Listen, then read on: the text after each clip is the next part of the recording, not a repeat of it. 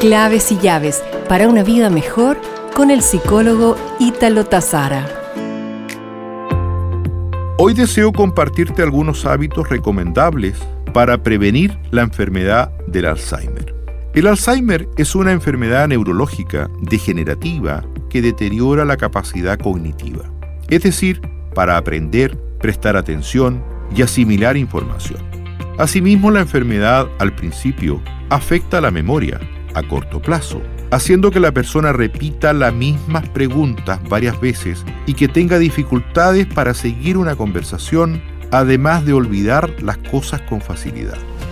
Sin embargo, algunos hábitos pueden mantenerte alejado a través de actividades de estimulación cerebral. Por ejemplo, hacer ejercicios regularmente.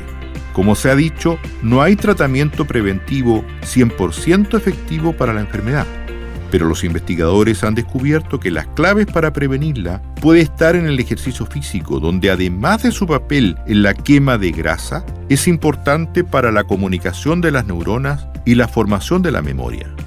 Al respecto, la Organización Mundial de la Salud recomienda 30 minutos diarios durante 5 días de la semana a una mediana intensidad. Nos reencontraremos pronto con más claves y llaves para una vida mejor.